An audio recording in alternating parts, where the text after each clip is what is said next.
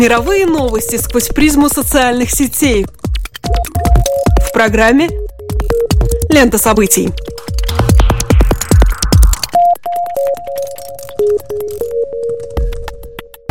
Добрый день, дорогие друзья! Вы слушаете Латвийское радио 4, и меня зовут Алексей Гусев. А меня Роман Шмелев, и в эфире еженедельный дайджест онлайн новостей «Лента событий». Здесь мы рассказываем вам о зарубежных новостях, отраженных на страницах крупнейших интернет-порталов и изданий. The Guardian, The Wall Street Journal, Los Angeles Times и Mashable. Наша субъективная подборка в течение следующих 15 минут. Тема сегодняшней программы. Владимир Путин провел трехчасовую пресс-конференцию, где ответил на вопросы журналистов. Пост ливийских ВВС на Фейсбуке может спровоцировать новый виток гражданского противостояния в стране. В Пекине, который окутал мощный смог, во второй раз за историю метеонаблюдений объявлен высший красный уровень экологической опасности. Символика «Звездных войн», связанная с выходом седьмого эпизода, заполнила интернет. Президент России Владимир Путин 17 декабря провел традиционную пресс-конференцию перед Новым годом. На конференцию были аккредитованы рекордные 1400 журналистов, а продлилась она более трех часов, что рекордом не является. Зритель мог смотреть как видеотрансляцию пресс-конференции, так и следить за одной из множеств текстовых трансляций, которые запустил ряд интернет-порталов, включая российскую газету, Медузу, РБК, Ведомости, BBC Russian, Forbes.ru и другие. Тем не менее, атмосфера общего ажиотажа вряд ли была удовлетворена громкостью заявлений. Некоторые западные СМИ отмечают, что конференция прошла без привычного задора, президент дежурно шутил, но куда больше времени уделял излюбленным статистическим выкладкам и вопросам экономики. Британская The Guardian пишет, что Путин рассказал пару анекдотов, но без подобающего случаю острого сарказма и свернул мероприятие, как только вышло официально отведенное на него время. Журналист французской Либерасьон называет конференцию просто скучной.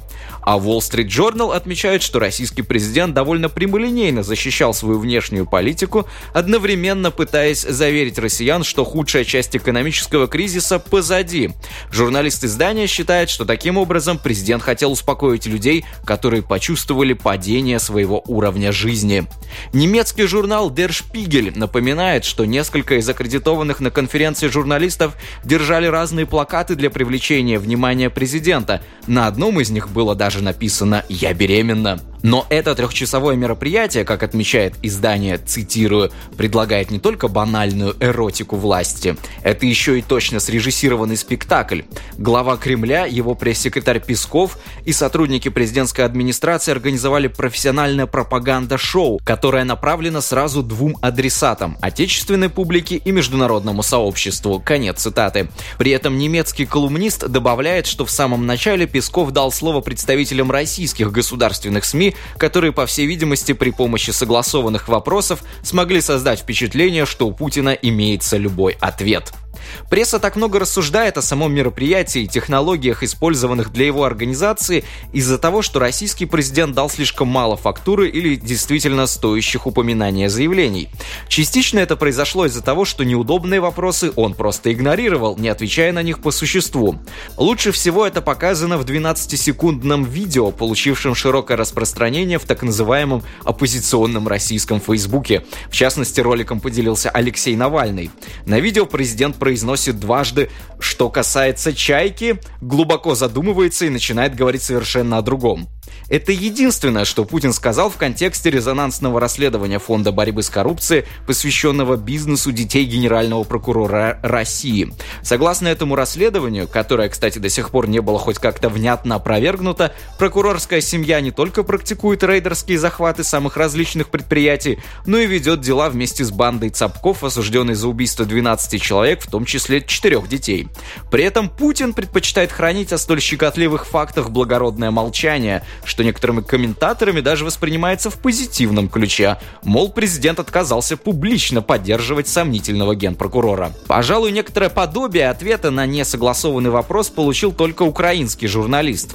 Он поинтересовался возможностью обмена Александра Александрова и Евгения Ерофеева, которых в Украине считают бойцами Главного разведывательного управления России, на Надежду Савченко, режиссера Олега Сенцова и ряд других граждан Украины. Свой вопрос журналист увенчал следующей репликой, цитирую. «В контексте ваших неоднократных утверждений о том, что в Донбассе нет российских кадровых военных, хотел вам передать привет от капитана Ерофеева и сержанта Александрова 3-я бригада, город Тольятти». Конец цитаты. Ответ Путина растиражировали в том или ином виде практически все упоминаемые в этом обзоре СМИ. Цитирую, «Мы никогда не говорили, что там нет людей, которые занимаются решением определенных вопросов военной сфере. Но это не значит, что там присутствуют регулярные российские войска. Почувствуйте разницу». Конец цитаты. За эти слова чуть позже зацепился генеральный секретарь НАТО Йенс Столтенберг, который заявил, что сказанное Путиным означает признание Москвой присутствия российских военных в Украине. Он сказал, что у России на востоке Украины есть специалисты, которые занимаются военными мероприятиями. Но таких людей мы обычно называем солдатами, заявил генсек НАТО на пресс-конференции в Киеве. Естественно, каждый волен лично интерпретировать, удалось ли Столтенбергу поймать Путина за язык и проговорился ли российский лидер. Можно лишь отметить, что ранее Кремль много раз отвергал обвинения Запада в том, что на стороне самопровозглашенных Донецкой и Луганской республик воюют части российской армии. А про задержанных под Луганском Александрова и Ерофеева в Минобороны заявляли, что они поехали в Донбасс добровольцами, когда уже уволились из рядов регулярной армии. Возможно, что лучше всего конференцию подытожил в своем фейсбуке издатель портала «Медузы» Илья Красильщик, который в этот раз вел и онлайн-трансляцию. Цитирую, «Первый раз в жизни в течение трех часов слушал Путина, не отрываясь, и такого плохого настроения у меня давно не было». Конец цитаты.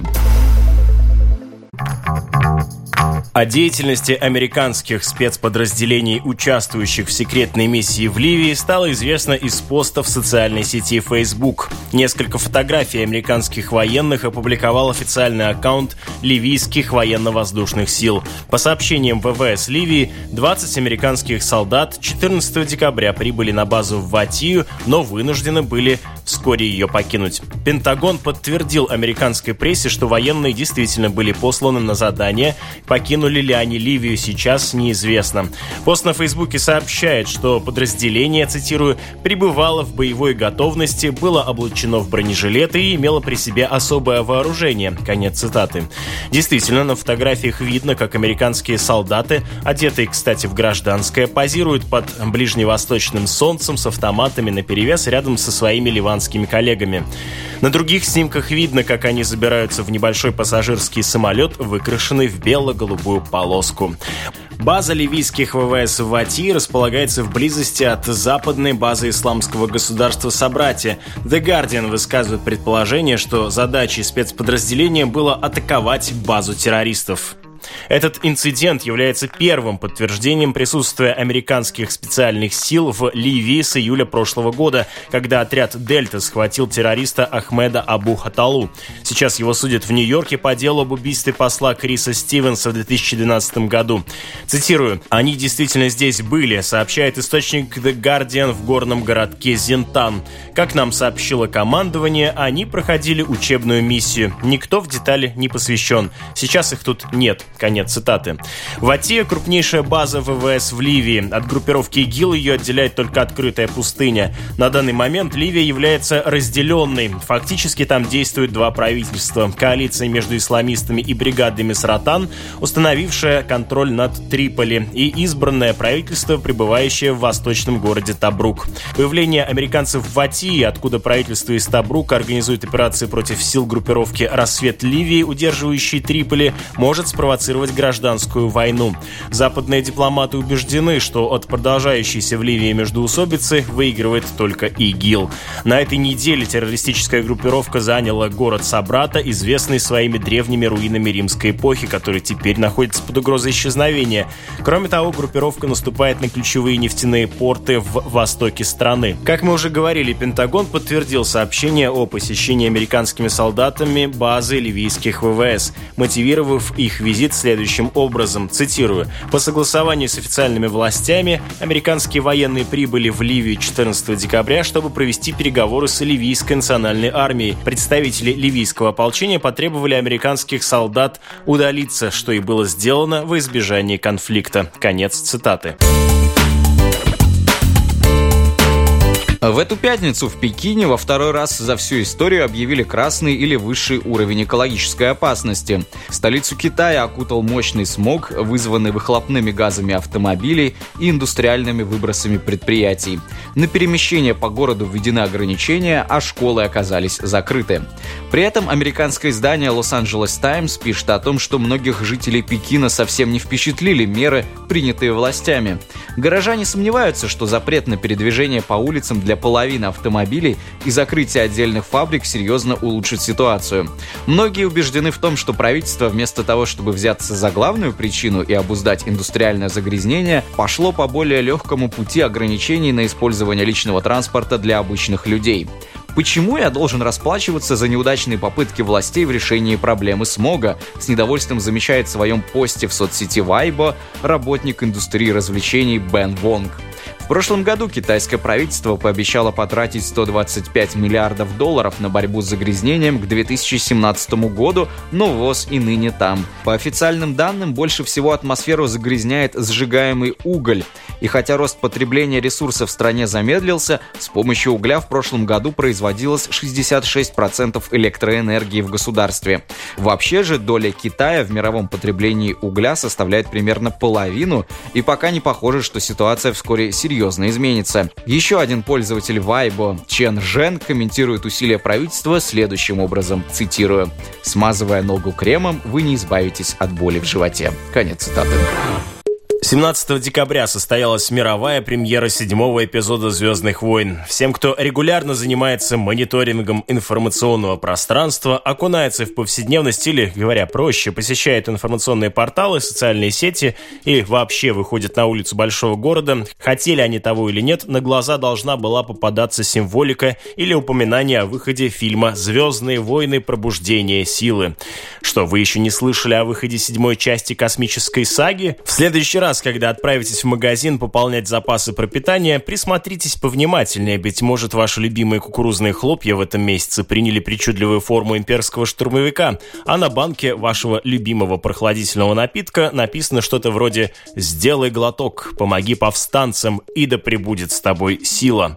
Конечно, новый блокбастер – отличный повод сколотить на нем капитал. Не сомневайтесь, при желании можно найти любые товары массового потребления с символикой фильма. Тапочки в виде волосатых этого Вуки, тостерница, оставляющая на ваших гренках символ империи, многообразие оттенков губной помады в палитре лазерных мечей джедаев и ситхов. Список можно продолжать бесконечно. Предоставляете ли вы юридические услуги или продаете апельсины, каждый предприниматель знает. Использование символики Star Wars повысит ваши продажи в разы. Вот, например, на днях появилась новость о том, что продажи довольно вялого порнофильма по мотивам космического эпоса выросли в 5 раз.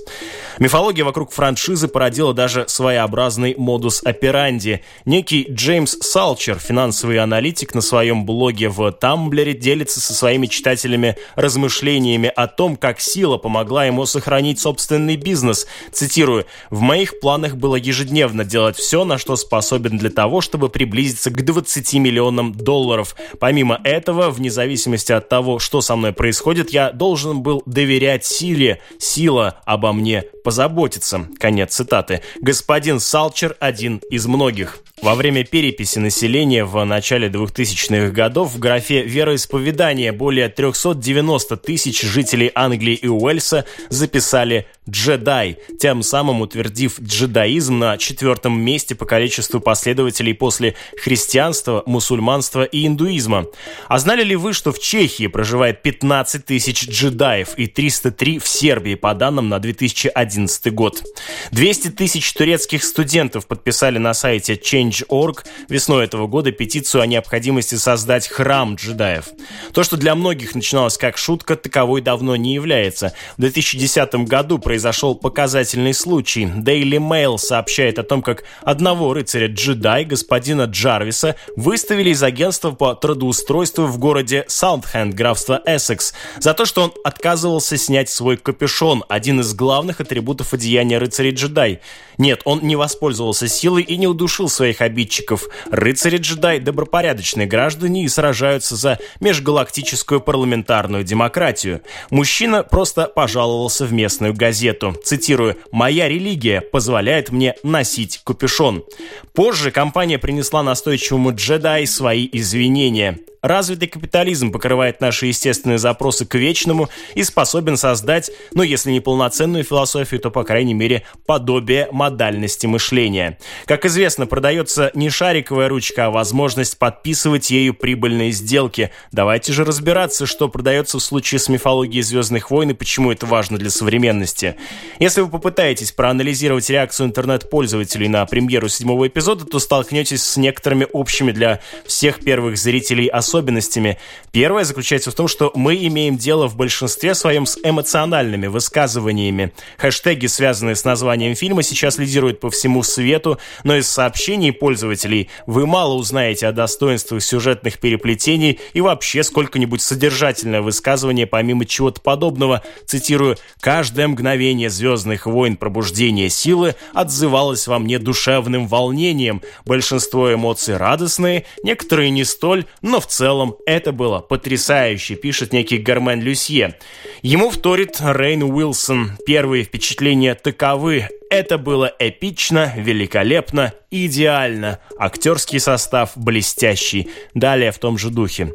Если кто-то и пытается концептуализировать свои переживания, то тоже говорит не о фильме. Даже профессиональные критики в этот раз говорят в основном о себе. Автор портала Mashable Дэн Суланов пишет «Нет, я буду говорить о фильме, который увидел подростком 38 лет назад. Тогда он назывался просто «Звездные войны». Он был цельным и самодостаточным, он был грубым грубым и примитивным. Конец цитаты.